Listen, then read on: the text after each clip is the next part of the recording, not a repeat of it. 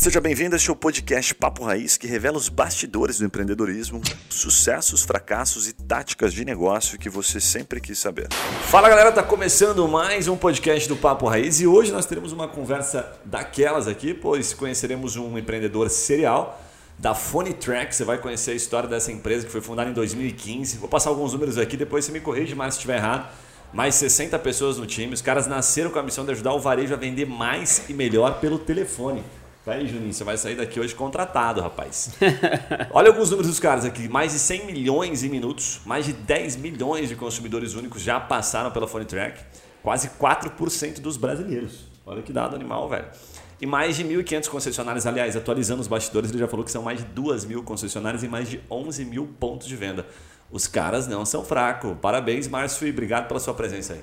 Obrigado, Guilherme. Juninho, aí, prazer estar aqui. Vai ser muito legal esse bate-papo. Vamos lá. Top. E hoje estamos também com o Juninho aqui, que até o final do episódio, se você não conseguir, se você conseguir vender para ele, que é um cara difícil de comprar, cara, você vai dobrar teu número em 2022. Teu 2022 vai ser um sucesso.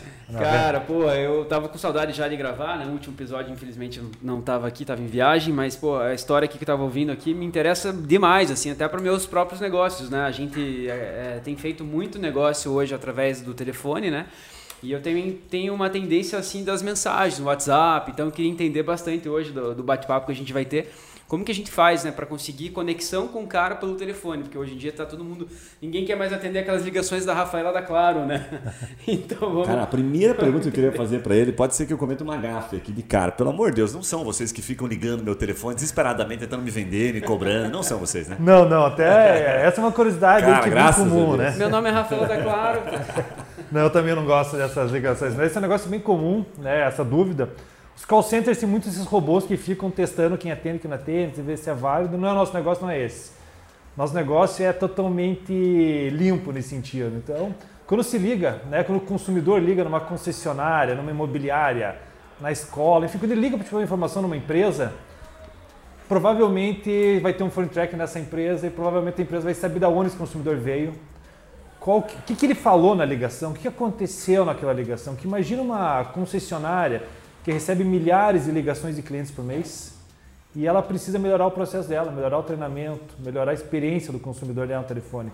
E aí que a gente entra, a gente conversa ligações em dados e ajuda. Então nós não é possível fazer uma ligação com a Phone Track, só receber uma ligação. Só recebe. Tipo o pai de santo, assim, só recebe. Exatamente, é aí que a gente entra. Pô, sensacional, já bem legal. comecei a gostar, hein? É. Ô, Márcio, dentro dessa linha, deixa eu te fazer uma pergunta, cara. Pra, aí eu queria que você contasse bem o core business, assim, o que faz a diferença mesmo antes de a gente entrar na tua história lá. É, a partir de quantas ligações, por exemplo, até para a gente usar a empresa do Juninho como exemplo aqui, você sugere que tipo de negócio que é comum, que eu sei que você Perfeito. tem mais de 25 segmentos que vocês atuam, uhum. né?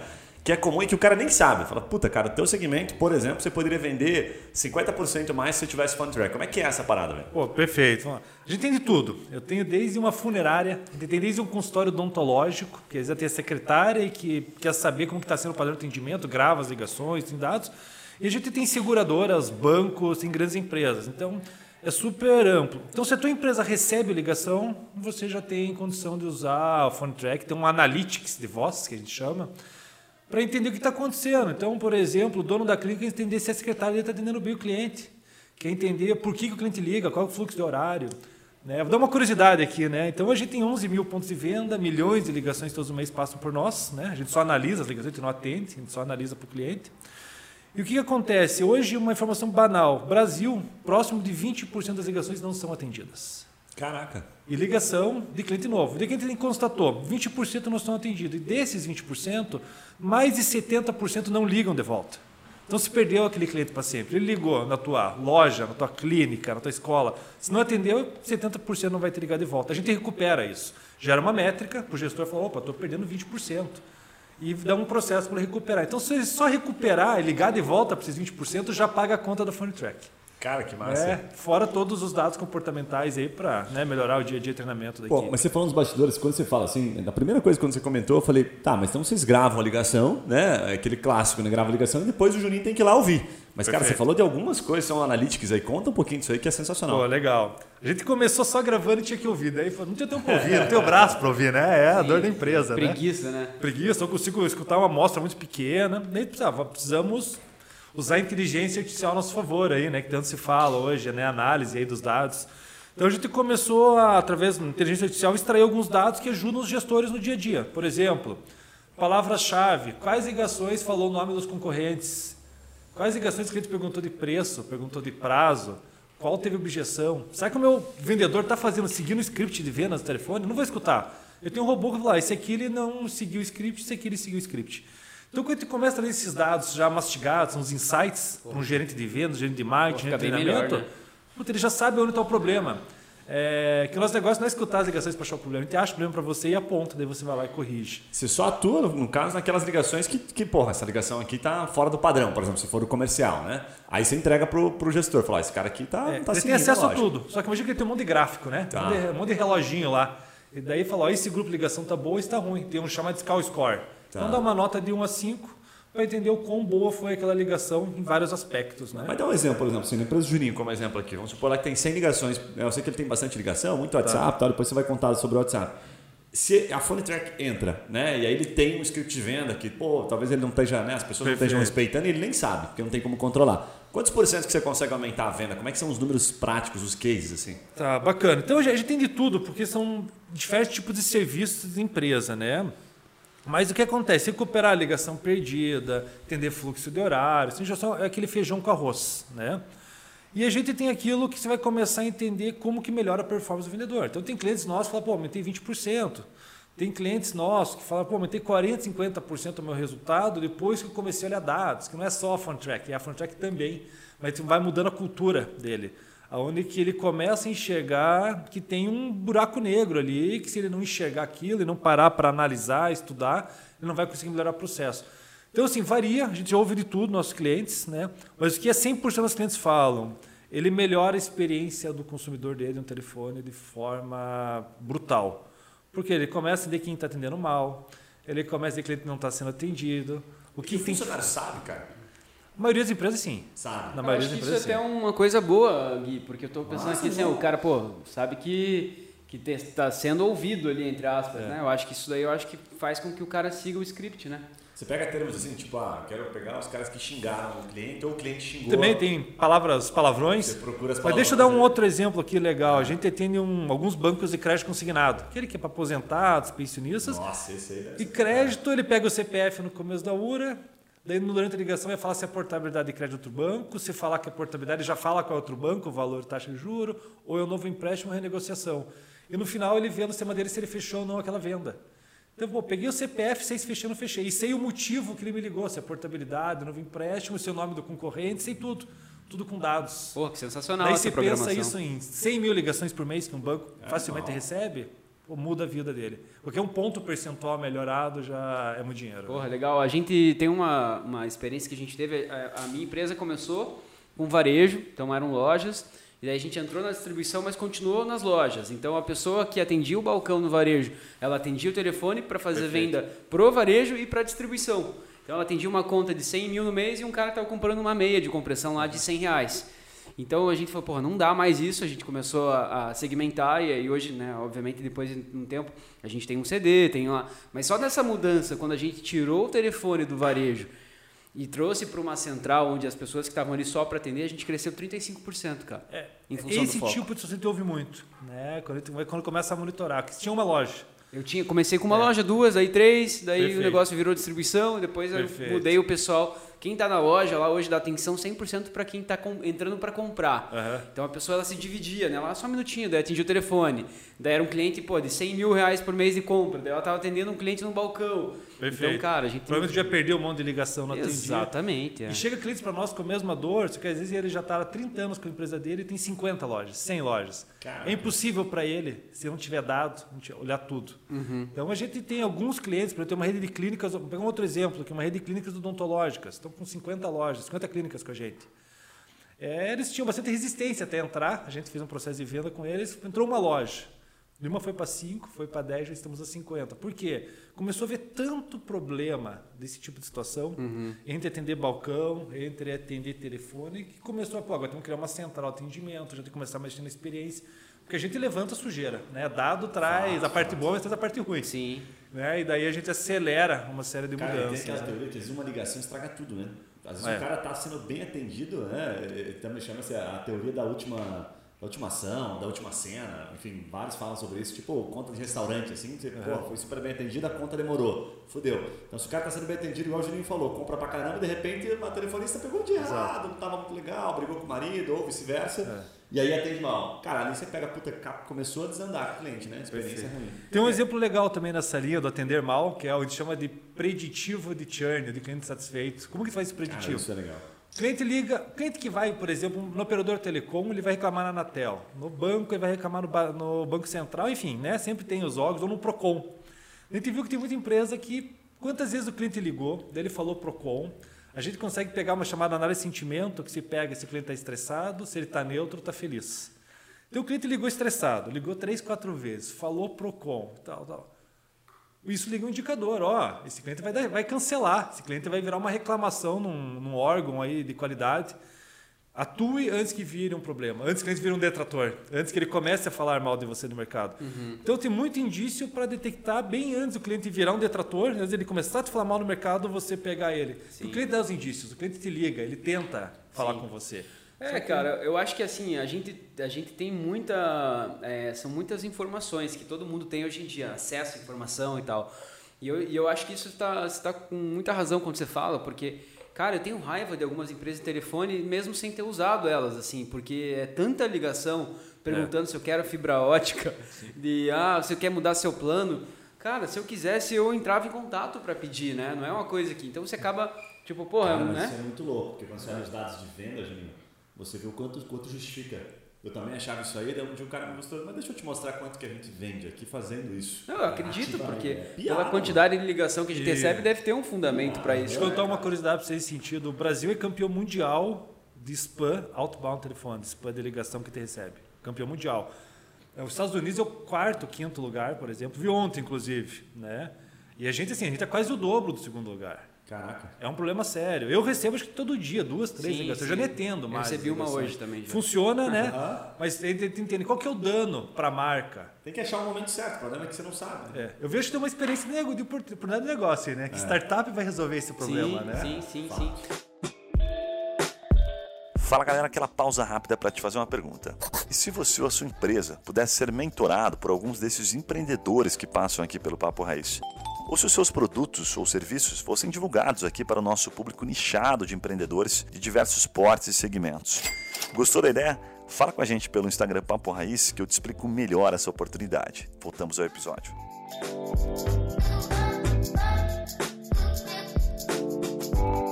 Mas assim, lá até tem um, tem um case que aconteceu na, na, na minha empresa. A gente contratou, mas daí já é por mensagem, mas era assim, a pessoa entra em contato ali, daí cai um botezinho, né? O que posso te ajudar? A pessoa coloca ali atendimento um, daí já vai para atendimento, o pessoal começa. E daí depois tinha uma pesquisa, tipo de satisfação de atendimento. Quando você finaliza, já é uma, uma pesquisa automática para a pessoa. Daí ela responde, é, excelente, um, tal, bom, razoável. Daí beleza, respondido. Daí aparecia, ah, muito obrigado pela sua resposta e tal, estamos à disposição. Daí a pessoa mansa, ah não, obrigado, imagina, obrigado a vocês. Daí, olá senhor, o que posso te ajudar? Daí já Acabou começava de volta, daí um senhorzinho escreveu assim, não, mas eu já comprei, só é. agradeci. Senhor, coloque um número aqui para saber o que o senhor quer. Não, eu já quero, eu já consegui comprar. Daí por fim o, o cara colocou lá, senhor, avalia a atendimento. Mas eu já avaliei, daí o cara bloqueou a gente. Entendi. Então, tipo, o cara tinha dado um de excelente, aí, pô, respondeu, ficou puto e bloqueou a gente. Então você Perfeito, vê como é. você consegue. São os processos, é. eles, né? Mal estruturados. A gente tirou essa pesquisa porque não Ô, Mas até tinha um ponto aqui na pausa que eu queria te, te, questionar, que guarda bastante relação com o que o Juninho está trazendo, que é o seguinte. A gente tem, cara, um monte de empreendedor que nos acompanha aqui. O cara tem empresa grande, o cara tem empresa pequena. E a gente tem diferentes empreendedores que, até por desconhecimento, às vezes o cara quer, ah, ele quer o bot, eu quero a URA, né? No segmento de telefone, eu quero automatizar, eu quero que o cara clique aqui, vai para o departamento e tal. E aí o telefone agora, me parece, se corrija a gente se a gente estiver errado, me parece que cada vez mais mais para humano, vai para essa inteligência artificial, que é o que você já compartilhou, que vocês estão trazendo. Que momento que a gente está de mercado, cara, o que, que você recomenda? Que situações é. que vale a pena o cara colocar, clique um, dite um para não sei o quê, dois para não sei o quê, três para não sei Perfeito. o quê. É, essa, é, essa é uma conversa bem controversa, a gente tem dentro de casa, né, entre a nossa visão para nós, quanto que a gente olha para nós no mercado e nosso futuro, né. O, os bots dominaram, né? É inevitável. Né? O bot está ali para atender no horário que não tem um humano atendendo, para dar escala, né? Faz parte, né? Uma, só que o bot, ao mesmo tempo, ele não é a melhor experiência. Ele talvez não seja a melhor ferramenta de conversão. Mas entre nada e um bot, entendo que o bot funciona Bot. melhor. Mas enxerga que hoje os Aí bots... já tem uma dica, né? Se você não tem porra nenhuma, então bota um bot. Bota o pelo bot. né? É, já, tá. Pelo menos, pelo menos atenta o cliente de alguma forma. Né? Mas acho que o grande ponto daqui para frente é assim, os bots vão dominar. Hoje não tem um bot de voz legal ainda, mas vai ter. Né? Hoje a gente tem no máximo Alexa, um Google Home, que é comandos de voz, né? não é uma conversacional. Por exemplo, um bot de voz não seria a. Como é que é aquela? Que, porra, a Sky eu gosto um pouquinho. A Sky tinha um botzinho legal, assim. É, é uma ura de voz, na Uma ura verdade. inteligente é. ali, né? Ela te faz perguntas e tem a tua, e tem a tua resposta. Só que ela já tem uma lista de opção. É quase Sim. digitar um para isso, dois para aquilo. Só que você vai falar a palavra e ela captura. Só que ela é muito mais.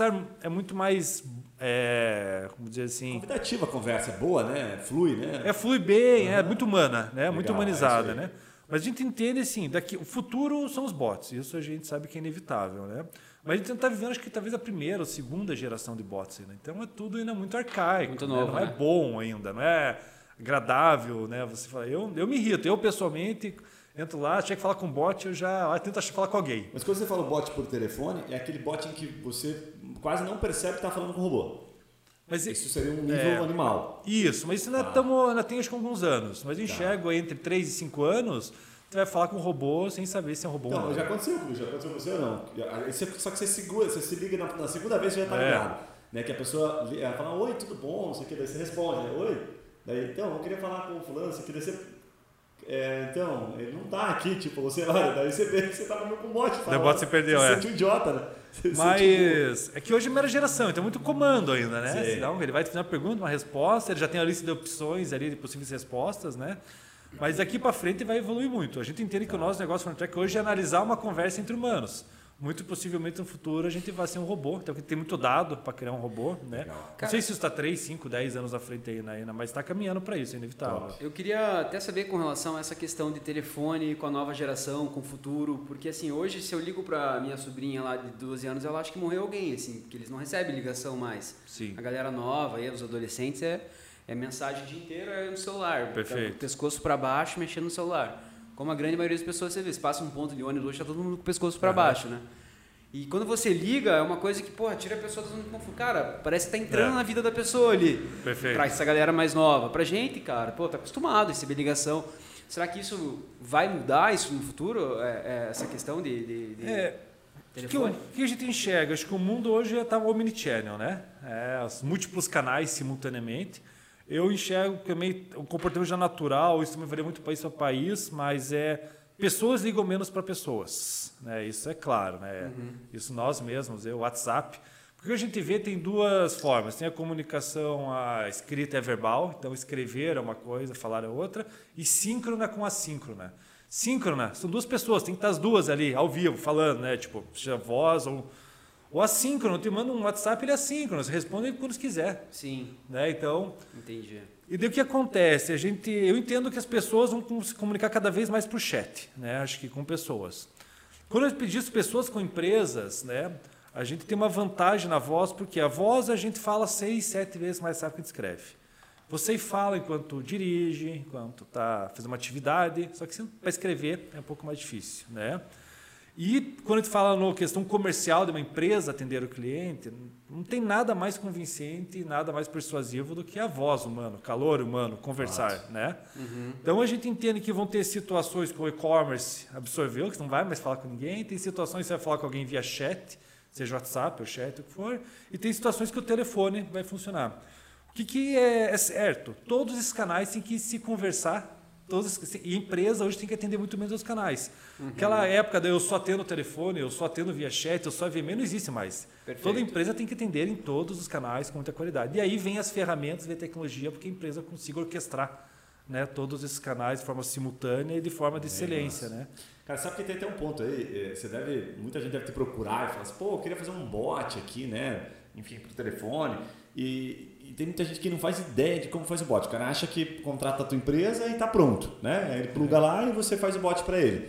Explica um pouquinho sobre o que os empreendedores geralmente não sabem, que as empresas não sabem. Porque às vezes o cara tem uma empresa pequena e quer fazer um bot, porque ele acha que aquilo vai organizar um processo. Perfeito. Mas para ele fazer isso, cara, tem um passo É. atrás ali que ele tem que mapear muita coisa. Explica um pouquinho sobre isso, cara. Legal. Hoje o, gente- o nosso conceito de voz, voz hoje é URA, né? Tem uma boa URA, que é aquele, né? Diz que um para aquilo, dois, né? Um menu discado Aham. ali.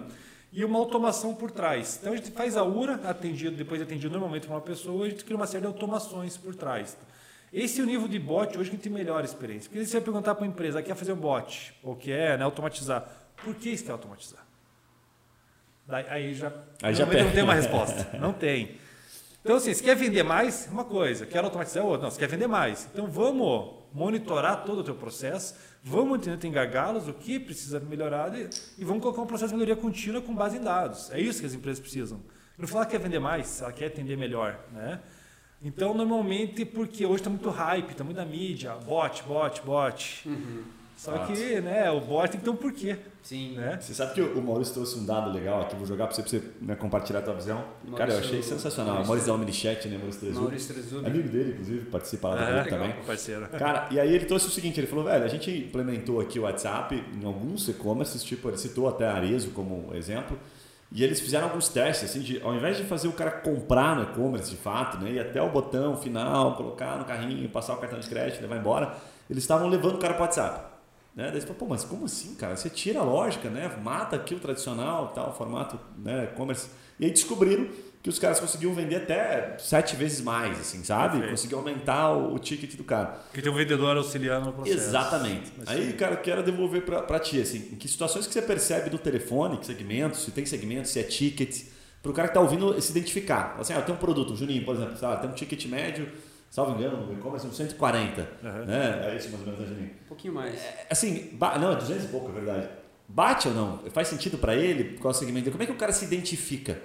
Em que sentido? Assim, se eu... vale a pena ele contratar, por exemplo, uma, uma phone track para fazer Perfeito. um serviço para ele. Né? Eu, tô, eu tá. cruzei aqui com o WhatsApp. Né? Perfeito.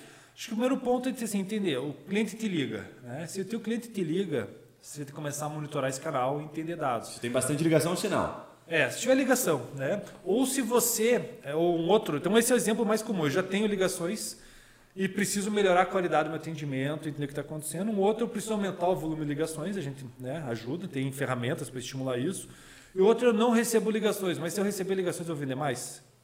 Esse é o ponto. E onde que, onde que entra o telefone? Porque hoje a gente tem aí, ó, dentro do um e-commerce normalmente, né? Salve esses exemplos novos agora, mas assim, é totalmente autônomo, você vai lá, compra, não quer falar com ninguém.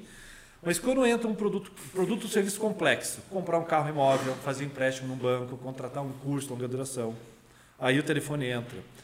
É, urgente, uma farmácia, um delivery. Então, até o delivery hoje, né, um, ferramentas como iFood, tudo substituíram muito, mas uma farmácia ainda é campeã de receber ligação. Assim, o televendas ele é muito, for, muito forte, né? Então, o que eu te falo, ou, ou complexo. Sabe, né? sabe por que eu te perguntei isso? Porque eu fiquei pensando que, ah, me corrija se, se, se, não fizer sentido, que vale muito a pena quando você tem um produto e o cara já sabe o que quer, né? Não, cara, eu quero esse produto, tipo farmácia, eu quero comprar um cataflã. Perfeito. O cara já sabe, já liga definido. E todo mês você atende, sei lá, 100 ligações e o cara quer comprar um cataflã. Pô, aquele cara bota um bot. Já tá óbvio, não quer falar com ninguém, é. não quer ser atendido. Só que ele não quer comprar pelo e-commerce, não quer comprar pelo WhatsApp, não quer comprar pelo telefone. Porque talvez ele seja mais a velha guarda. Faz é, sentido? Não? Sim, faz todo sentido, porque hoje que, assim, quem tem o poder é o consumidor. O consumidor escolhe como quer falar. É, às vezes você pode dar o melhor canal do mundo online, mas se o é, cliente é, quiser te ligar, ligar ele vai te ligar. E se não te ligar para você, ele vai ligar para o teu concorrente. Então, e hoje é a mesma coisa o WhatsApp. O WhatsApp hoje faz parte das empresas. As empresas que não têm WhatsApp terão. Hoje a empresa não ter o WhatsApp daqui para frente vai ser igual não ter um telefone, igual não ter um site. Você vai ter que ter todos os canais. Daí, mas tem, tem situações, perfis de públicos e perfis de comportamento de consumidor, de acordo com o produto, serviço, que o telefone faz assim, mais ou menos sentido, que o WhatsApp faz mais ou menos sentido, que o e-commerce. Hoje não faz sentido no imóvel, no e-commerce, mas um sapato faz. Né? Então, daí se entende que aqui, ao mesmo tempo, a gente pega lá uma B2W, esses grandes, eles têm um, uma área de televendas robusta e eles têm uma área de call center de pós-venda robusta. Então, daí você pega lá um grandes varejões, Casa Bahia, Ponto Frio, lá tem milhares de lojas, ele recebe ligação da loja, recebe, daí ele quer o e-commerce, ele tem muita ligação para resolver o pós-venda. Daí ele quer falar por chat, ele quer falar por e-mail, por formulário. E aí o desafio, não dá mais para a empresa falar, não vou atender nesse ou naquele canal, ela tem que atender em todos, né? Sim. E, e ninguém, nenhum consumidor, nenhum negócio já é 100% em um outro canal. Acho uhum. que está muito, cada vez mais fragmentado Sim. isso. Né? Tem vários negócios que caem no, no site da, da, minha empresa e aí por alguma dificuldade, porque tem bastante, eu trabalho na área da saúde, né? tem muita gente de idade lá, de mais idade, que está comprando, daí não consegue finalizar, ou, é. ou passou um valor no cartão que não está habituado a gastar, daí pum, ele, eles travam lá, as operadoras. E daí a gente entra em contato e daí eu tenho um vendedor específico para o meu e-commerce. Perfeito. E esse cara traz, assim, exatamente isso que o Gui falou, né? Ah, uma venda que era de, de 1.500 vira 2,5, assim, sabe? É, e aí, aí que tá, o fator humano, ele é muito poderoso e o fator humano com voz, ele é o mais poderoso meio de comunicação que tem. Nenhum chat substitui o poder. O que acontece? Um operador atende 10 WhatsApp ao mesmo tempo, 10 chats ao mesmo tempo, só que atende uma ligação. Sim. Então isso é gargalo. Então nem toda operação, o telefone acaba sendo. Um, mas quando o ticket médio é mais alto, mais complexo, a gente sempre fala para os clientes. Você recebeu lá, falou com 10 por chat. Pegue 10 por telefone e compare quem gerou mais dinheiro no final do mês. Boa. Faz Sabe? análise que vai, vai ver se fecha e é a conta. Certo. Né? Assim, segundo a pesquisa do Google, a ligação telefônica ela converte 15 vezes mais do que um formulário, 7 vezes mais do que Caraca. um chat. Né? Dependendo do ticket médio do cara, já justifica fazer isso. Foi uma conta. pesquisa que eles fizeram né, usando o Google Meu Negócio e tal, né? Foi em 2019 top, essa pesquisa. Top. Né? Fez alguns testes com clientes assim dentro de uma amostra menor, mas faz bastante sentido. A, a gente Bom. tem uma métrica lá na, na, na empresa que eu acho que estou pegando bastante depoimento na minha empresa porque a gente vive isso todo uhum. dia lá. Mas assim, a gente começou com um, né? Quando a gente transferiu a central, vou colocar uma pessoa só para dentro do telefone. Daí, cara, em dois dias eu coloquei dois já, porque já tipo, tinha muita ligação não atendido. Daí coloquei três. Aí coloquei quatro. Então a gente tem uma métrica lá de tipo, quantas ligações a gente deixou de atender para contratar uma pessoa. Perfeito. Como o meu negócio tem um LTV legal, que tipo a pessoa continua comprando o produto durante um bom tempo, então eu não me preocupo muito assim com essa com esse CAC, né? Porque daí uhum. eu penso, pô, quantos quantos televendas aqui eu vou ter que contratar? Tem recorrência. Exatamente. Então tem uma recorrência, então a gente a gente se baliza pela quantidade de ligações que a gente deixou de atender. E hoje a gente tem uma pessoa que ela faz a ligação só para os números que a gente não conseguiu atender. Perfeito. Então, tipo, né? mostra, olha, eu vi que a senhora tentou ligar pra gente aqui e tal, no momento estava todo mundo ocupado, então retorna a ligação. E o que, que, é legal, assim, né? A gente não tem ligação ativa, assim, a gente não faz ligação. Só recebe. A gente só recebe e retorna para aquelas que a gente não atendeu. Perfeito. Cara, isso daí é sensacional. O cliente que te né? liga, ele te vê numa mídia, por exemplo? Bom. O cliente ele vê você numa campanha de marketing, te liga a primeira ligação dele? Cara, diria que sim. É. Essa é outra coisa que a gente faz muito, começou por aí. A gente é que acho que a empresa maior, né, do Juninho, no caso, o cara vai muito no Google Meu Negócio. É, hoje e, 70%. o perfil mais velho, né, o cara bota lá, Le Farma, daí ele, puta, daí ele liga. Cara, né? impressionante. O, o, a página, a segunda é, lugar mais visitado do meu site é Quem Somos ali, que daí aparece é. o... 70% das ligações que chegam para os nossos clientes hoje vem pelo Google Meu Negócio. Ah, entendi.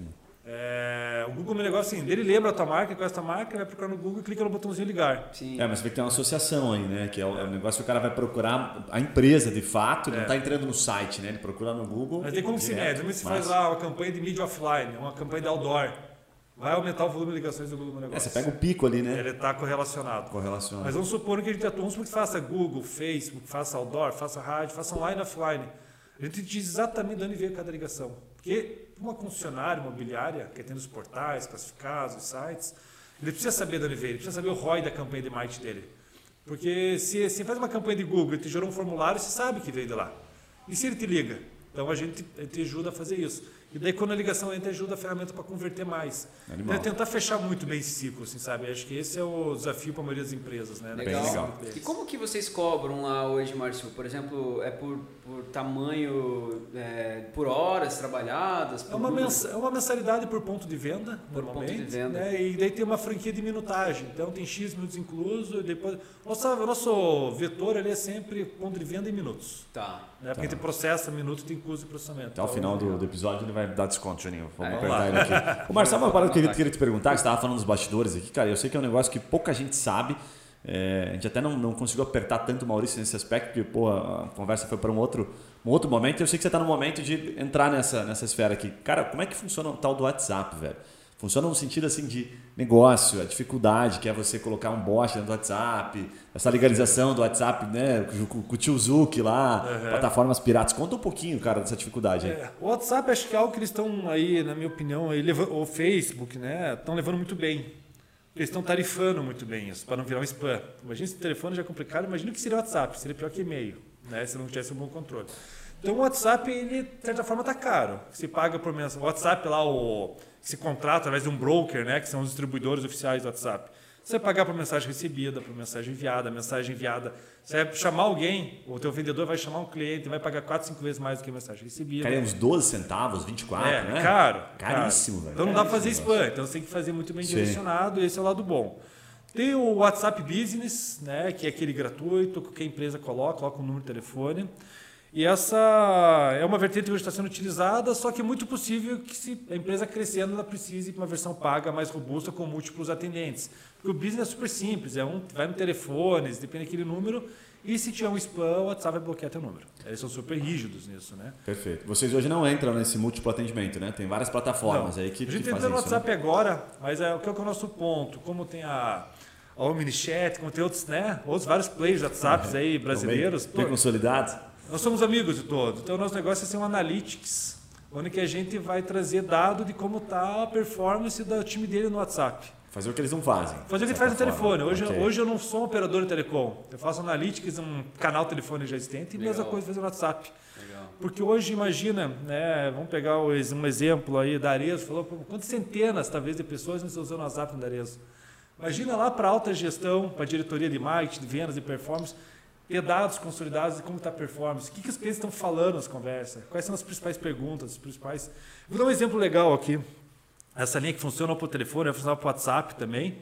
A gente tem um cliente nosso que é uma incorporadora, e anos, dois anos atrás ela fez um teste lá numa, numa amostra e ela viu que a palavra churrasqueira e varanda era muito falado pelo consumidor no empreendimento e não tinha churrasqueira e varanda naquele empreendimento. Quanto, Puta quanto merda. vale a informação, uma das maiores incorporadoras do país, saber lá em cima que aquele perfil de produto, naquele perfil de preço, aquela localização, o consumidor está pedindo varanda na- e churrasqueira e não tem. Mas o prédio já estava pronto. Já estava pronto, aqueles que estava tendo demanda. O cliente liga, ah, pô, e tem varanda, e tem churrasqueira. Não. velho, sensação. Essa informação vale ouro. E para um WhatsApp, no caso de Marezo, como eles comentaram, vão trazer insights desse tipo. Não é que tá todo mundo pedindo sapato, tamanho tal, do tipo tal, e não Isso é tem. muito E louco O vendedor não porque- chega lá em cima. Não, o colaborador não consegue compartilhar isso o tempo todo. Chega uma hora que fica natural. Aí Exato. você pergunta pra ele, o que, que os caras estão pedindo? Ele fala, ah, estão pedindo isso aí que eu estou vendendo. Não, não capta essa informação, né? Isso é E muito hoje top. esse negócio de dados né, não sai lá da ponta. O corretor, o vendedor, Fato, ele não, fato, não ele não consegue levar o dado lá para cima. Ele entende. Concordo. É, e aí que a gente entra. Então, e não é papel dos players do WhatsApp hoje fazer isso. Nosso papel é entregar inteligência no canal já existente. Então, Bem legal, aí que a gente está entrando. Cara, eu tava dando uma olhada na, na bio do Márcio e ele, desde os 13 anos, na verdade, ele já começou a empreender, né, cara? 13, ia entrar 14 nisso anos aí, ali, cara. né, cara? Eu Eu acho que é legal ouvir um pouco dessa história, porque já se passaram alguns anos aí, né? Não muitos, né? Mas, cara, eu acho que ele sofreu trabalho infantil, hein, cara. Você- Eu acho que ele foi É, também acho, mas você teve aquele sonho grande assim, que, porra, com 16 anos vou me, vou me tornar um astro, aos 19 vou estar com a minha Ferrari. Lucas com Zoni ele. quebrou a primeira empresa, né? Eu achei que você quebrou muito Sonhei, cedo até. sonhei bastante. Não, foi legal. Acho que eu comecei a empreender, eu nunca pensei que era ser empreendedor. A gente começa, né, quando vê, já já está dentro desse universo. Mas eu ali com 13 anos comecei a programar, muito natural na época, né? Era meio fascinado por aquele universo hacker, aquela coisa toda. Então, comecei primeiro na internet no Brasil, uma coisa muito inicial, né? Só que eu, diferente da maioria dos programadores que eu conhecia, eu não tinha aquele lado nerd aflorado. Eu tinha aquele lado mais, já, né? Era mais descolado, era mais negócio. É, eu ia te falar que você não tem cara de nerd, assim. Metade, metade. O cara era programador, mas pegava mulher, saía na balada, entendeu? Já tinha. Você acredita que eu não fui fazer uma faculdade de ciência da computação por causa disso? Era só homem e era um universo. Era um meio que eu não, era feliz. Já pegava balada, já né, me divertia ali, né? Diferente. Não era só por chat, né? Igual a grande maioria Então- da, da galera. Mas assim, ao mesmo tempo, como eu tive esse viés negócio, com 14, já comecei a fazer um sistema lá para o amigo do pai, ele já faz um site lá para o estúdio, não sei o quê. Fui, começou, né? Eu com 18 anos, eu tive daí... Então, estava fazendo meus negócios, né? Já ali, trabalhando por conta desenvolvendo, né? Eu vendia, programava, fazia tudo, né? Fazia... E com 18 anos, tive a oportunidade, junto com o sócio, a gente fez lá na época, isso foi no final de 99, né? Eu tinha ali 18 anos. Montamos um projeto fizemos um MVP, que na época era MVP, era chamado de protótipo, era né, um conjunto de produtos. E estava na era da internet, grandes investimentos, que depois estourou bolha. Gente captou um investimento, foi um investimento bem legal, foi 750 mil dólares na época, com o Banco Caramba. Opportunity. Desenvolvemos, começamos a rodar, só que Cara, naquela Banco época... Opportunity, Daniel Dantas, né? Daniel Dantas. Nossa, Foi o pessoal tempo do que eu não ouviu falar sobre ele. É, Tá, eu tem um- sumido, Daniel Dantas tá sumido. É, não sei, ele. E mas na época a gente conversava com o quem pegava o capital do banco era o IMPA, que é o Instituto de Matemática Aplicada Avançada lá do Rio de Janeiro. Que era o pessoal que pegava e investia em 10 empresas no Brasil. Né? Isso você tinha quantos anos? 18? Eu tinha 18. Tinha 18. Pô, já Então, levantou 750 mil dólares. Foi legal, contratamos o time, tava Pô, rodando. 2008, há 13 anos atrás, 750 mil dólares. Ei, Cara, ali 20 anos atrás, né? 20 anos atrás, Ali o 750 cara- mil dólares. Ah, Uma 1 paulada, milhão e velho. 600 mil reais na época. Hoje seria, sei lá, 4, 5 milhões. Nossa, Cara, mano, que top. velho. Mas você já passou legal. na concessionária e comprou um A3 novo, já um Audi. Não, eu tinha salário. Gente empreendedor, é, todo mundo vê os milhões, mas fica de salário até hoje, né? No final. Você vende a empresa na frente e ganha dinheiro. É, você vende empreendedor. Mas assim, então foi legal, daí a gente montou time, só que naquela época você não saía rodando. Então, basicamente, a gente vivia, iria viver de distribuir publicidade, banner visualizado, banner clicado, era como os modelos de negócio. Não passava cartão de crédito, eram ferramentas gratuitas. Então a gente só que tinha um ciclo de 18 meses de desenvolvimento. A gente estava um ano desenvolvendo, não tinha lançado ainda. Caraca. Nossa. E abril, maio ali de 2000 começou a estourar a bolha. Lembro que foi, sei lá, setembro, outubro, a gente. Eles simplesmente ligaram pra gente, ó, o projeto está cancelado, um time com tudo. Encaixota tudo, manda pro nosso depósito no Rio de Janeiro. E tá encerrado. Eles faziam os aportes mensais de dinheiro, era diferente daquela época. Ah, tá. Não tinha caído toda a grana na Não, conta eles e. iam aportando mensal, é 18 meses do plano de investimento, aí lançar o negócio e começar a girar. Só que, né, 18 anos, de repente não tem nada, de repente chega lá, ó, o pessoal do banco, ó, tua empresa vai valer não sei quanto, daqui dois anos, pô, acertamos na Mega Sena, né? Do sonho ao pesadelo, assim, Do sonho ao relação de pesadelo. meses. Meu primeiro grande sucesso, meu primeiro grande fracasso, aprendi muito, né? E um Sofri ano? bastante, depois que assim quebrou, sabe, sofri, levei um tempo a recuperar. Aprendi muito, vendia BMW, voltando a Jones. Não comprei tal. nada, tava salariado ali, tava. Ô, ô, cara, isso é uma- é uma pergunta que a gente, sabe- a bom, gente mas- que nos bastidores conhece um pouquinho né, da, da política dos fundos. É, tem alguns fundos, você pode até compartilhar com mais propriedade, que os caras colocam o, o- o investidor, né, quem está sendo investido em startup, na risca, né? O CPF vai no, no risco. Se der ruim, o cara tem que pagar. Nesse caso, você fica com alguma bucha depois ou não? Não, não, nesse caso não. Na época era muito diferente, né? O modelo em 20 anos aí sofisticou muito, né? Na época não, zero. Simplesmente cancelaram e eles pagaram tudo certinho. Então todas as rescisões, tudo foi. O cara perdeu, tchau. Falou, ó, beleza, foi mal, um abraço. É, dos 10 negócios só ficou um que era o E-Grupos, se eu não me engano, na época. Os outros 9 foram abortados. Caraca, tá? mano. É, com a certeza que foi, foi esse que ficou, né? Faz bastante tempo. Mas aí quando é que surgiu, assim, a... Mas hoje em dia tem isso ainda, tá? Essa Tem, questão né? de Tem, tem, colocar, tem. Isso é mas bem não polêmico, é né? bem visto, tá? Não é bem visto. Não, é bem, não, é bem polêmico, né? Os caras os botam umas cláusulas ali que... É, os fundos mais maduros, os fundos assim, mais sofisticados não fazem É, isso. aí não é capital de risco, né? Não. aí é banco. Ô, ô Márcio, quando é que surgiu a, a FunTrack, cara? O que, que aconteceu? Você tava numa ligação e ficou frustrado? Como é que Uma foi, boa, cara? é- essa história é interessante. Eu estava com a minha antiga empresa, que era a UBS, ali, já estava desde 2006 com ela, né? Tava já há nove anos. Qual que era a área dela? A gente fazia uma plataforma de marketing digital com site e tudo para SMB, para pequena empresa, né? Então, a gente rodou com recorrência. Em 2006 comecei a trabalhar com recorrência, assim, foi, né? Foi legal. Parecido Mas- com o que a Cia Shop fazia. Só que eles eram e-commerce. Ah, tá. O meu era, não era e-commerce, era o site com uma série de ferramentas de Site institucional, assim, trás, é. Site com daí, ferramenta de e-mail marketing, de SMS, de analytics por trás, né? Legal. Rodou legal, só que né, tem uma série de movimentos inbound e marketing, a gente acabou não acompanhando, a empresa não tracionou como gostaria e ficou mais para tradicional do que para na empresa de escala. Daí chegou ali, né, já estava em 2014, eu conheci um sócio, foi o Fúvio, né, que foi cofundador com a gente. E, pô, e ele tinha participado da fundação de carros, e ele está em busca de desenvolver um, negócio, um novo negócio. Ficamos ali meses ali buscando problemas de mercado para resolver. Enfim, daí encontramos ali, ele trouxe, ele estava no carro automotivo e falou, ah, estamos com esse negócio, call tracking, que é o que a Funtrack faz, os Estados Unidos está bombando, aqui não tem ninguém fazendo, vamos fazer, montamos ali, começamos a rodar. E nessa ele trouxe um outro sócio, que é o outro Márcio que está comigo hoje. Então o Fulvio trouxe a ideia, juntou nós dois sócios e falou, vamos fazer. E nessa a gente daí fui pegar ali, um, fazer um bate-papo com um dos sócios do Ebanks. Mas não tinha na época, assim, por exemplo, um concorrente forte, não tinha ninguém não, fazendo. Não tinha ninguém, era um terreno novo. Né? E, e na época, seis anos atrás, era uma ideia biruta, assim, ou era uma coisa lógica e ninguém viu? Tipo, você foi, nossa, o cara é muito sortudo. O desafio, acho que seis anos atrás, era até explicar o que a gente fazia. Ele não conseguia entender dados do telefone. Tá mais fácil hoje, né? É, hoje está um pouco mais fácil. Então, era muito assim, o cliente, era difícil convencer o cliente do quão importante aquilo era. Entendi. Depois que a gente entrava Ele não estava buscando aquilo, então, de não fato. tava buscando, não tinha busca. Entendi. Eu nunca parou para pensar, Puta, aí é telefone complicado. Não tá bom, ainda mais no ponto de venda, gerentando de loja, 10 vendedores embaixo dele. É o caso, clássico. Então foi difícil entender a nossa proposta de valor, até entender a nossa persona. É o diretor de marketing, porque precisa mensurar a mídia. É o diretor de vendas que melhorar a conversão.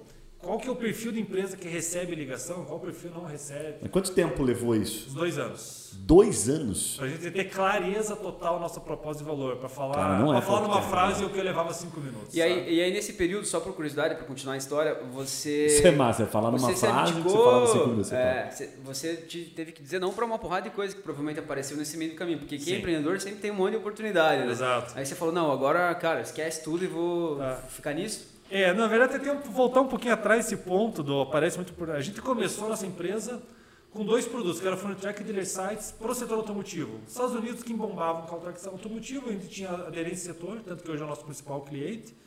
Criamos dois produtos, pegamos o primeiro investimento com o pessoal dos sócios do Ebanks para essa tese. Deu um ano, a gente já percebeu que o Furnitrack ele era múltiplos segmentos, não era só automotivo, e o segundo produto ficou mais de canto. Quando chegou em 2018, na hora de entrar o segundo investimento, ele falou, não, é só Furnitrack. Ele pegou esse produto, demos sorte, encontramos alguém no mercado que entrou de sócio, pegou esse produto numa empresa. A empresa está rodando super bem, a gente é sócio lá. Mas esse é um ponto. Então a gente já teve, acabou dizendo mais sim, você acabou já ficando com dois produtos. Entendi. Mas ao mesmo tempo a gente disse muito não, por exemplo, para a gente não ser uma ferramenta de call center que vai ficar disparando ligação para o cliente. A gente disse muito não para não ser uma plataforma para vendedor de inside sales, para a gente manter a nossa essência no ponto de venda. Então foram muitos nãos assim para onde, né? Porque toda hora Mas não teve algum não que você se arrependeu que você fala, puta, esse aqui eu devia ter entrado? Acho que não digo não, mas a gente atrasou, por exemplo, na WhatsApp. Ah, Em entendi. 2018 a gente já devia ter entrado no WhatsApp. Teve um timezinho ali Seria que- triplo hoje tamanho, né? sem dúvida. Mas, Ah, cara, tudo entendi. que você falou, assim, tem relação com o negócio de vocês, assim. Eu digo assim, até porque tem muita gente que faz tudo aqui, né? A gente que escuta a gente, assim, fala, não, cara, eu tenho de... Eu trabalho com um negócio de venda de carro, varejo de roupa, é, restaurante... E, cara, eu vejo que daí, às vezes, a pessoa- é, esse empresário, né, o- fica correndo at- atrás do próprio rabo, assim, né? Uhum. Você, como empreendedor, você focou só nisso, né? Foco. Eu acredito muito no foco. Acho que todos os negócios têm potencial de dar certo, né? Sim. Nós acreditamos no foco, acho que foi, foi assertivo o foco, né? É, levou dois anos para entender exatamente qual era o foco. São né? dois anos, né, cara? Isso é um outro ponto, É, né? Porque a galera desiste. fit, né? É que É, olhando essa questão do tempo é complicado, cara. Tem que estar o tempo todo lembrando, porque assim, é, olhando pra trás, dois anos é pouco, mas olhando pra frente, dois anos é muito, Foi muito. né? Dói, machuca. Então a gente sempre pega na empresa quando tá dando palestra para os mais novos, fala, cara, um ano é muito pra você? Não. Então aguenta um ano fazendo isso aqui pra você ter uma moralzinha, pra você poder conquistar alguma Quando coisa. começar a entender o negócio. Olhando pra trás é fácil, mas olhar pra frente, cara, pesado dois Exato. anos. E o que acontece? Primeiro ano nosso, um tinha um, um dos sócios, era muito, muito forte do automotivo. Primeiro ano a gente já faturou um monte, o negócio voou, falou, pô, né, acertamos. Só que acabou esse um ano, começou a esgotar a networking, já não era um mercado tão grande automotivo. E aí, o segundo ano agora, temos que vender para quem não conhece. E aí foi, como foi? né? Inclusive, esse primeiro, segundo ano ali, eu peguei uma sala no coworking, que era do lado, prédio do lado, e eu me foquei em 7, 8 meses ali. Eu ligava 80, 100 vezes por dia para todos os tipos de clientes para entender qual é a nossa persona, quanto cobrar, como cobrar, qual era o pitch de vendas. Na unha mesmo. Na unha, com papel de pré-vendedor. Daí até entrou depois pré-vendedor, de repente já tinham 20 pessoas no time de vendas. Caraca. Mas esse começo foi muito importante para entender qual que é o nosso negócio. Eu levava 5 minutos para explicar, de repente eu estava explicando uma frase. E é para entender que o nosso negócio, eu não estava lá para. Até para entender assim, o meu negócio é mensurar a campanha de marketing, até para chegar nisso, demorou. Porque no começo, eu gravo ligação, eu trago dado, recupero perdido, quanto um monte de coisa faz, mas não tem problema. O que ele precisa é mensurar da onde está a ligação para melhorar o roda da campanha. O que ele precisa é entender de uma nota de 1 a 5 como que é o padrão de atendimento dele para corrigir aqueles que estão padrão ruim. É, tem uma relação também de maturidade do empreendedor, né? Dono do negócio, fala assim, cara, eu não quero ficar analisando, é, sei lá, reclamação aqui, porque que se ferre, né? Só que o cara não sabe que aquilo no final gera um dano absurdo. Hoje o mercado tá muito mais maduro, já sabe, fala, Pô, tem que tratar bem, tá na moda, né? Falar da dado, experiência né? do cliente, É do dado, usuário, né? Tudo é dado, né? Agora tá um pouco mais fácil falar isso. Mas vocês de fato desbravaram ali quando era Foi, tudo mato, foi né? bem era um mercado que não tinha nenhum parâmetro brasileiro. Nos Estados Unidos era um mercado grande, mas lá o mercado é super focado. A gente chegou aqui no Brasil e viu que ajudar a mensurar a ligação não era o caminho, o negócio, o problema que era a venda. A gente tinha que ajudar a vender melhor, enfim, daí a gente começou a entender, a tropicalizar. Né? Bem legal. Quando gente olha lá fora é uma coisa, quando gente olha Brasil é outra. Cara, eu queria provocar um, um fazer um, um, dar uma pivotada aqui para um assunto que eu acho que é bem legal, o Juninho também gosta desse assunto. A gente está vendo um momento meio romântico aí, né? Romantismo de empreender e de negócios de escala e tal. E você tem um negócio de escala e você vende um negócio tradicional. Né? Você tem 60 pessoas né, aproximadamente, né? 65 pessoas. Legal. Conta um pouquinho, cara, sobre essa questão de negócios de escala. Porque parece que tudo tem que ter escala hoje. E quem não tem negócio de escala ainda, bem consolidado, tipo, o Juninho não tem nem eu tenho. Nós temos ainda um modelo mais tradicional. Criando um negócio de escala, a gente fica puto. A gente sempre fica, não, nem tudo precisa ser escala. E o cara que tem um negócio de escala, ele dá risada. Ele fala, vai seu bobo, vai contratando gente, vai comprando computador, aumentando teu time. Conta um pouquinho, você que está no negócio de escala hoje, quais são os prós e contras e o que é romântico nessa história de escala, não é? É, a gente tem que ter muito cuidado, né? Porque quando a gente escala, porque hoje o mercado, assim, você vê muito na mídia, né? Ah, o fulano recebeu investimento, parece tudo lindo, né? Mas por baixo dos panos é complexo o cenário, né? Não é para todas as empresas. Hoje o mercado de venture capital, que está atraindo mais capital, que esses grandes investimentos de ver, são negócios que estão investindo em negócios escaláveis, né? Mas não significa que todas as empresas têm que ser escaláveis para capturar capital, é, dinheiro de venture capital. Acho que esse é o primeiro ponto. Quando diz o mercado tradicional, que a gente chama, né? O mercado tradicional, que às vezes não é escalável, mas tem margem alta, dá lucro, é, paga bons dividendos e né, os sócios ali podem é, ganhar dinheiro, enriquecer a partir de uma empresa que vai perpetuar, que a empresa vai dar para 20, 30 anos e que está totalmente bem, bem estruturada e correlacionada com o perfil dos empreendedores. Agora tem outro perfil que é Trade Venture Capital, que parece lindo para quem olha na matéria lá na revista, mas né, na, não é tão fácil assim. Os empreendedores são salariados, né? Ele não, não, aquele dinheiro não vem lucro. Normalmente ele fica tendo prejuízo 4, 5, 6, 7 anos e ele vai ganhar dinheiro se a empresa for vendida lá na frente. O que acontece? 90, 95 das empresas não são vendidas. Caraca, não sei o número exato, mas é, mais da metade quebra no meio do caminho. E o empreendedor perdeu 4, 5 anos. Perdeu não, ele aprendeu muito. É diferente quando está no mercado tradicional, que você vai construir uma empresa tijolinho por tijolinho, você vai ter lucro, você vai criar a tua família, você vai ter negócio, alguns negócios muito maiores que outros. E eu prefiro um empreendedor, e pô, eu acho ótimo. Meus pais tinham um negócio de restaurantes a vida inteira assim, não vai, né? Tinha um, dois restaurantes, era aquilo, não ia fazer 50, não ia escalar. É, grandes empresas, maiores empresas que a gente tem ainda aqui não são, são negócios tradicionais, né? Pega aí um Boticário, uma VEG, né? O ideal talvez seja o cara trazer os dois. Tipo, um negócio tradicional que ele tira o lucro todo mês, né? Perfeito. Bonitinho, e outro que ele está apostando para dar de 5 anos. diferentes. Né? Então, Perfeito. E o Venture Capital hoje, as, os negócios escaláveis, a turma mais jovem está mais conectada com ele, por quê? Isso eu vejo. Muito jovem, você não tem filho, você não tem nenhuma coisa, tem tudo para arriscar. Sim. Então é o momento de arriscar um tudo ou nada, né? É, eu vejo que essa onda, é, você falou de romantismo, assim, né? Mas tudo tem que ser escalável, né? Tudo tem que ter. E, assim, eu acho que isso contagia mesmo, assim. Eu, quando comecei a, a empresa, cara, eu, eu, eu era muito ligado em faturamento, assim.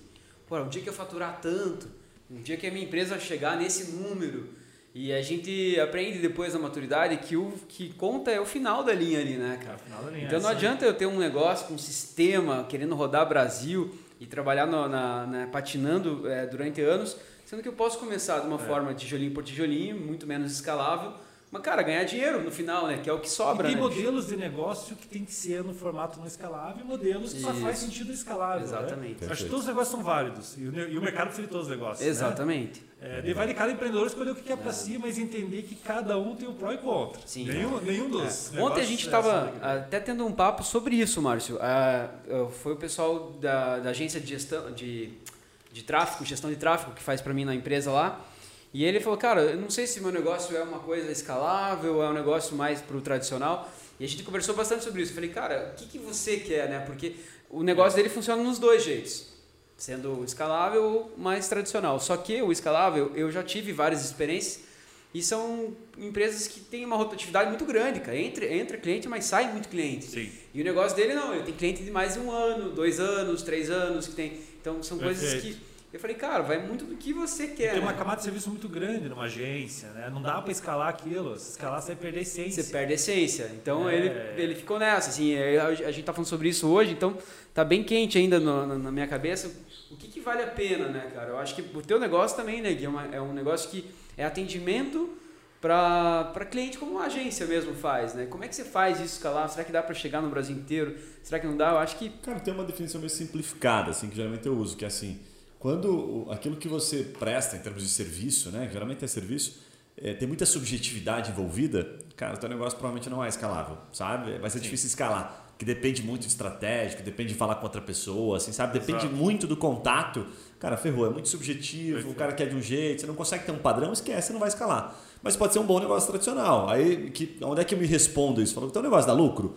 Ele está crescendo no modelo tradicional que, né, e você sente seguro, te dá lá 20, 25, 30% né, todo mês, é um negócio sadio? É. Então, cara, esquece esse negócio, deixa ele de lado, ok? Esquece no bom sentido, deixa ele de lado, ele é um negócio que não vai ser um negócio escalável, porque ele é muito subjetivo e tenta encontrar alguns padrões que não são subjetivos e que são processos, padrões mesmo, que você consiga tornar escalável. Perfeito. E aí sim a gente começa a trazer tecnologia. É, é que daí se usa a escalabilidade para dar mais eficiência e ser mais lucrativo. Isso, perfeitamente, mais, né? perfeitamente. E tem um outro lado do negócio escalável. Né? O negócio escalável, na grande maioria, não 100%, mas na grande maioria ele é dependente de muito capital. Então você tem que estar captando. E captar investimento com fundos é lindo, é romântico, mas é super complexo. É, a partir do momento que entra investidor, tem nível de governança, tem chefe, é. tem chefe, tem que é. reportar. Então, negócio já vai ter uma série de decisões já não está mais sozinho. Você coloca num conselho que vai ter voz, tem que. Né? Mas assim, de bastidores, os caras metem o B dele mesmo? Positivamente. Positivamente. Positivamente. Eles ajudam. O cara foi elegante. Mas assim. Quando tem, que é negativo? Já ouvi histórias ruins no mercado, eu não tive uhum. azar, sempre teve sorte, escolheu muito bem, acho que é, para trabalhar de fundo com a gente, né? Entendi. Mas eles ajudam muito são pessoas muito experientes que a gente, e a gente sabe conduzir as pautas. Só que tem uma série de mecanismos que a minha empresa fica dependendo. Uma vez você entra no Venture Capital, a empresa não consegue mais. Amanhã eu quero começar a dar lucro, vou acertar para que vai dar lucro. Não dá. Porque o investidor que entrou aqui, ele quer que escape de novo. Porque ele tem que, a empresa tem que crescer 4, 5 Não pode dar lucro. Ô, Mar, você não tem aquela sensação, você fala assim, cara, ano que vem vou tirar uma grana, vou comprar uma casa na praia e tal. e aí você, putz, você lembra e fala, puta, não vai dar, mano, vou ter que reinvestir toda essa grana. É isso aí. É, dá essa dorzinha o, assim. O nosso colabora, nosso salário, entendeu? negocia em conselho. Coloca para conselho. Então, assim, a empresa já não é mais minha, divido a empresa, é uma diferente. Sim. É, quando você entra a empresa no modelo mais tradicional, você tem mais, mais liberdade. Mas eu não me incomodo com isso, eu gosto disso, né? Mas tem desafios, eu tenho que estar sempre olhando para a captação, eu tenho que saber levar muito bem os investidores, muita governança, muita transparência. Não dá para simplesmente tomar algumas decisões, tem que ser Sim. muito bem pautado, né? Muito, muita muito compliance assim né muita Legal. muita seriedade Pô, tem um ponto que você trouxe nos bastidores ali que é um você está sempre olhando para negócio olhando para investimento e tal que é, um, é, uma espécie de um tripé ali que você olha né que são pilares fundamentais para o negócio conta aquilo lá cara que é bem legal do com relação ao tamanho de mercado, o que, que você olha, a diferença de olhar para um negócio que está é, faturando pouco, mas tem um potencial enorme, o negócio é. fatura muitas, mas não tem potencial. Acho que até começou que a gente conversou, né? A gente vê, pô, fulano captou 10 milhões do PowerPoint, né? A gente ouve esses boatos, né? Cara, o Juninho, não... ele adora, assim, cara. Ele é um cara que tem vários PowerPoints, ele capta direto, ele adora investir nesse tipo Eu de negócio. Eu adoro bater nas galera que faz isso, cara. E como que se vai, né? Principalmente os, chega nos anjos, né? Ah, mas negócio aqui não fatura nada, tá no PowerPoint, então fatura 10, 20 mil por mês e já quer captar 10 milhões por 10, 15, 20%. No meu lugar, o negócio que momento não vale nada. Nem o negócio vale nada. Mas quanto ele pode valer? Então, o que a gente olha? Né? O que, que os fundos olham, né, Maria? Qual é o tamanho de mercado? Capacidade de execução dos empreendedores, né? E de qual é o tamanho do cheque para conseguir capturar o máximo de valor daquele mercado. Então, se tem um negócio no PowerPoint que fatura muito pouco, mas precisa de 100 mil reais ou 10 milhões para fazer aquilo, é o mesmo percentual. Porque deixa que entende, tem a rodada lá por seed, seed, série A, série B, série C, e já tem prática. Cada rodada dessa, ela vai te diluir de 10 a 20%, 25% em algumas situações. Então, não é porque está dando um cheque de 100 mil ou de 10 milhões que ele vai te diluir mais ou menos. Então você vai diluir meio que padrão em todas essas rodadas de investimento. O teu cheque é para você conquistar aquele objetivo, então você está falando, pegar aqui o mercado de imobiliárias. Facilmente o mercado imobiliário é o mercado de um trilhão de reais. Se é o mercado de um trilhão, difícil muito com 100 mil, 200 mil, você fazer alguma coisa se precisar, investir mais. Então já são cheques maiores. Alguns mercados B2C normalmente são cheques maiores, capital intensivo. Às vezes fala, não, o negócio é fazer um softwarezinho para vender para as empresas, é um mercado de um bilhão por ano, então é um mercado menor. Vai começar com um cheque de 200, 300 mil. Mas o percentual é o mesmo. É, então, Sim. E esse é o grande desafio dele até falando assim, normalmente o, não é ideal para anjo que está aquele dinheirinho contado dele, investir um ou dois negócios ali, investir num negócio com mega potencial, porque é altamente arriscado. Né? Uhum. Investir em negócios já estão tracionando, já está no momento um pouco mais seguro. Agora tem vários fundos que o portfólio deles, ele vai investir em 20, 30 empresas, uns cheques maiores logo no começo, que acertar uma, Sim. já pagou a conta e ganhou dinheiro. Então, ele trabalha com uma visão de portfólio, né? Então, Realmente, nunca vai, raramente vai fazer sentido para um anjo investir um cheque alto num negócio que está super early stage, super no começo. Isso não já fecha, aconteceu. fecha a conta cabeça. Isso já aconteceu no passado, mas eu acho que a galera aprendeu, né? É, tá sofisticado o É, modelo agora hoje, que né? Com certeza melhorou. Mas é o tamanho do cheque tem nada a ver com o percentual. E essa é uma confusão muito comum no mercado. Né? E assim, é, é, por curiosidade até, assim, vamos dizer, pô, você tem lá hoje 50% da tua empresa, você tem um sócio 50%, daí você recebem lá, lá um milhão de reais e você, para vocês, na teoria, não muda nada, porque o teu prolabore vai continuar o mesmo, né? Esse dinheiro Sim. entrou para a empresa, só que daí você perdeu um Você vai percentual. diluindo, a gente chama de diluir, perdeu, é. né? Então se eu tinha lá, eu 50, meu só 50, entrou alguém com 20, Isso. eu vou para 40 e ele vai para Isso. 40. É, aí beleza, daí esse milhão não mudou a tua vida porque, cara, beleza, acelerou teu negócio. Ao ponto de que de 3 anos vocês têm lá 5% do negócio, mas a tua empresa tem um valuation lá de 5 milhões de reais, beleza? E daí você fala, cara, eu não consegui vender minha empresa. Aí qual foi o, a pula Como? do gato? Não, não ganha nada com isso. Tá, isso é comum. Então, os fundos têm uma data para entrar e para sair. Tá? Eles- Normalmente os fundos têm 10 anos. Tá? Agora tem alguns fundos com né, um tempo de vida maior, mas dá 10 anos. Então vamos supor que o fundo entrou em 2015. 2025 ele vai sair da minha empresa, no máximo. No meio do caminho, uma empresa vai ser vendida. Ou vai entrar um outro fundo maior que vai comprar a parte desse fundo. Ou se chegar lá, ele já está em contrato, ele vai me vender a parte dele por um real. Ou seja, ele sai, ele abandona o negócio e eu fico com o negócio. É sempre esses três caminhos. Entendi. Tá? Por que, que o fundo quer que entre outro fundo? Por que, que eu fico captando? Porque se ele entrou no valuation de um milhão, e daqui dois anos eu vou lá e capto o valuation de cinco, as ações dele já estão no valor de cinco. E daí, normalmente, esse de 5 ele já compra um pedacinho dele. Daí, que entrar no 5 vai entrar um de 10 milhões de valores depois, que já comprou outro pedacinho dele. Então, aquele fundo ele vai fazendo a saída parcial dele. Né? A cada rodada de investimento, ele vende um pouquinho, vende um pouquinho, sempre 3, 4, 5 vezes maior que a rodada anterior. E assim que os fundos saem. Legal. Exceto as situações que a empresa vendeu inteiro e o fundo fez lá 10, 20, 30 vezes. Né? Animal, animal. Legal, boa explicação. Márcio, cara, Sabia, não. puta aula, obrigado, velho, animal, conteúdo. Tem um bate-bola final aqui que a gente gosta sempre de, de, de convidar o, o nosso ouvinte aqui, o nosso convidado, né, para participar. Que eu faço uma pergunta e você tenta responder uma frase, uma palavra, tiver em bom. mente, pode ser? Cara, um livro ou um podcast, alguma coisa pra, que, que, que você recomenda aí, que marcou a sua história?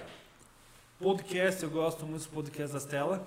Tem a Stella, legal. A Um Stella, fundo, né? né? A O Stella, fundo fundo, é né? da Stella, é. Legal. Rigonati, fantástico. Né? Ah, livro.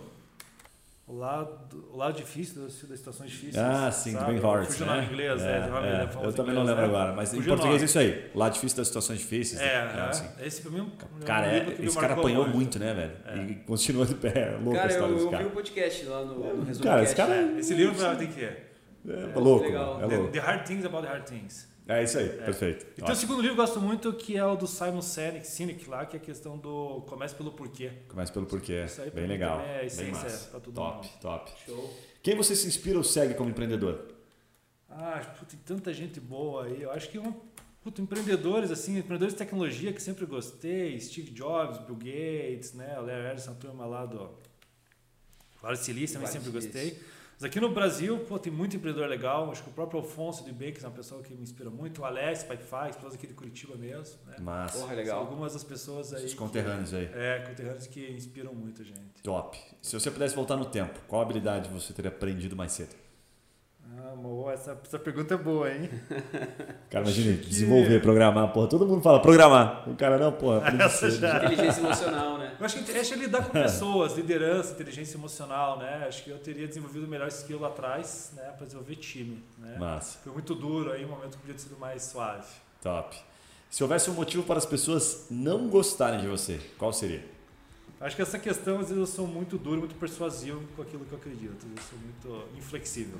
Top, top. Faz parte, né? Faz parte. tem que ser por muito Tudo a gente tem que tá Na corrigindo maioria dos momentos coisa, isso te ajuda, né? Mas agora estamos vendo uma geração aí que o Juninho adora. É uma geração meio delicada, assim, então, que não dá pra ser tão É, duro uma e palavra persuasivo. errada pouco time. Tô sentindo, tô sentindo que tá rolando um bullying comigo É. aqui. Cara, e aí a última pergunta que o Yuri adora fazer é essa, que é se você pudesse colocar um outdoor para o mundo, isso é viagem na cabeça dele, tá? Só que ele fala que não pode ser propaganda. Qual seria a frase, um conceito, um aprendizado, uma coisa que você compartilha na tua equipe, que marca pra Pra você? inspirar a galera que tá ouvindo a gente aqui. Olha. Acho que eu começo pelo porquê. Começa pelo porquê, boa. De fato é um bom livro, cara. É um bom livro, É, isso é, pra provocativo. tudo na vida, desde a tua carreira, se quer É. manter escalável tradicional, se você quer fazer isso ou aquilo, enfim. É massa que você descobre um monte de coisa e fala, por que eu tava fazendo isso mesmo, é, cara? Nossa, nada a ver, tô indo num caminho nada a ver. Gente né? entra nos pilotos piloto automáticos, às Muito vezes, bom. isso, né? Bem lembrado, bem lembrado. Márcio, sensacional, obrigado mais uma vez. Vou pedir para você contar aí pra gente como é que o pessoal te encontra, né? Por onde que é mais fácil o pessoal te, te adicionar, rede social e como é que eles conhecem a Funtrack. E se tem um desconto, obviamente, né? Só falar que era o papo raiz lá que a gente conseguiu. Vou ligar hoje, hein, cara. Vamos lá, vamos, lá. cara. Vamos fazer um. Hoje vão testar esse, Final esse de- teu telefone e ver se tá funcionando. Vou ligar na empresa dele. verdade, vou- é verdade. Final de ano a gente tá flexível para desconto. Vamos Vou lá. falar lá, vou falar algumas palavrinhas assim, março, é, podcast, papo raiz. Boa, boa. Ó, mas vamos lá, acho que o Fortrack, né? Encontrar a gente no nosso site ali, no melhor canal ali, LinkedIn também, né? Fortrack com PH, né? E eu mesmo também, LinkedIn acho que é o melhor canal para me encontrar, Márcio Pacheco Júnior, né?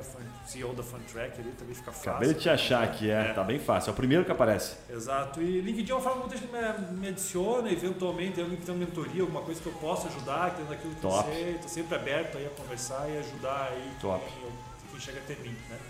E o maior prazer aí estar aqui, agradeço muito esse bate-papo. Aí foi, foi, parece, que foi- parece que foi dois minutos de conversa, né? Cara, passou rápido, uma hora. né? passou uma Passou uma hora, hora, uma hora Muito pouco. legal. É, a gente pegou bastante, cara, muito insight legal, você contou detalhes aí de bastidores que é difícil o cara contar. E, puta, Fone Track é animal, a propósito de vocês. Vamos esperar que a hora que WhatsApp estiver redondo, bombando, Vamos lá. volta aqui pra você comentar e a gente Ver como compartilhar aí com o nosso público. Acho que a Fechado? nossa, nossa grande missão aqui é deixar as pessoas que escutam a gente, empreendedores, assim, fora da zona de conforto, fazer os caras se incomodar. Então, se o cara hoje está aqui ou escutando a gente, não tem ainda um programa como Phone Track ou trabalha com essa questão de WhatsApp, mensagens e não tem uma inteligência, ele está se sentindo mal agora, ele vai te ligar. É, e assim, se ele não tá olhando pros dados, não tá sabendo o que tá acontecendo na operação dele, o concorrente tá. É, Fato. isso aí. Show de bola. Pensa cara. nisso. Compartilha com aquele colega, amigo que, que tá precisando ouvir esse podcast também. E tamo junto. Muito bom. E esse é aquele momento que a gente pede para você se inscrever aqui no canal, se você não se inscreveu ainda. E se você estiver vendo por acaso, por vídeo, porque vai sair em breve um vídeo aí, já sabe, deixa o seu comentário, entra lá, avalia a gente, que isso faz toda a diferença. Pra gente saber que o conteúdo está sendo relevante para você. Manda lá no Instagram, direct também, dizer se foi legal. Segue o Márcio, eu estou seguindo ele aqui no LinkedIn, acompanha lá a Fun Track, tem bastante conteúdo de valor. Um abraço e a gente se vê nos próximos podcasts. Valeu! Valeu!